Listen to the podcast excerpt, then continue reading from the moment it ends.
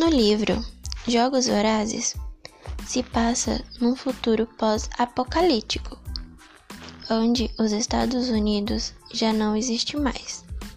Em seu lugar, ergueu-se Panem, uma nação governada por uma tirânica capital, circundada por doze pauperinos distritos, de onde tiram seus principais recursos.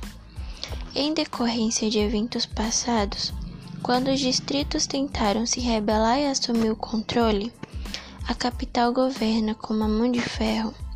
Para mostrar que os distritos estão à sua mercê promovem anualmente um reality show chamado Jogos Vorazes, em que um garoto e uma garota de 12 a 18 anos de cada distrito são selecionadas e obrigadas a lutar até a morte em uma enorme arena a céu aberto.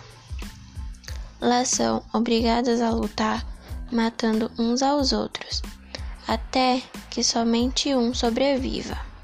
Enquanto isso, a população de todo o país acompanha cada acontecimento pela tela de sua televisão.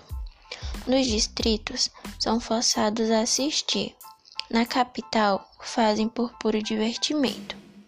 Neste terrível contexto, vive Katniss, uma jovem do Distrito 12, o mais miserável de todos. Ela sempre esteve acostumada com os desafios de sobreviver, especialmente após a morte de seu pai, que a forçou a assumir a responsabilidade de alimentar sua família. Ainda assim, quando sua irmã mais nova é sorteada para os Jogos Vorazes, ela se voluntaria a ir em seu lugar. E nada poderia prepará-la para o pesadelo que se seguiria. A primeira parte do livro trata-se de explicar o funcionamento de Panem, mostrar as mazelas dos distritos e, é claro, a história de Katniss, uma personagem diferente das mais conhecidas por aí. Katniss tem uma personalidade forte, sabe se impor e pensa por si própria.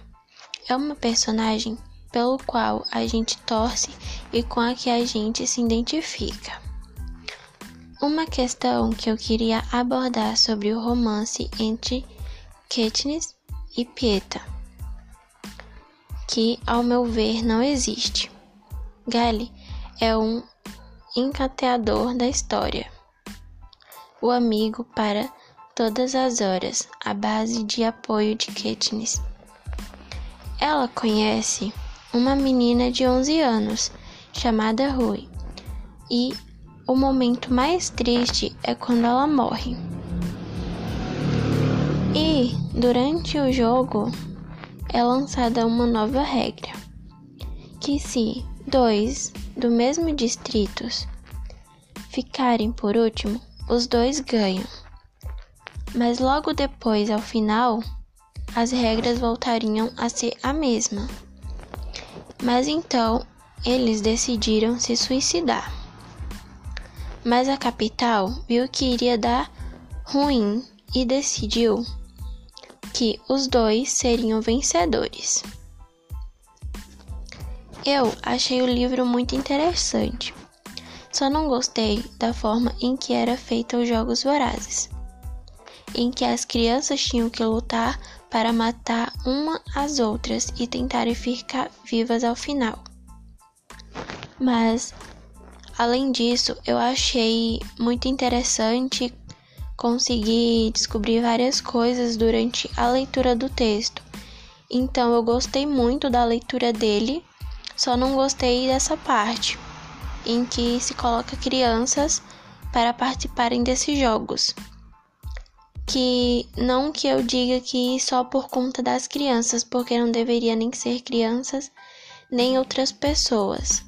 Poderia ser outro jogo ou outra coisa.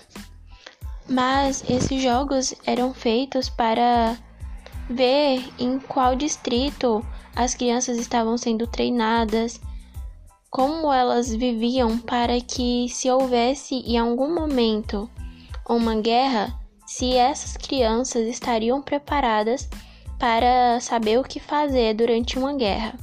Então, esse era um meio que eles acharam de descobrir como os distritos lidavam com isso, como eles treinavam as crianças para sobreviver.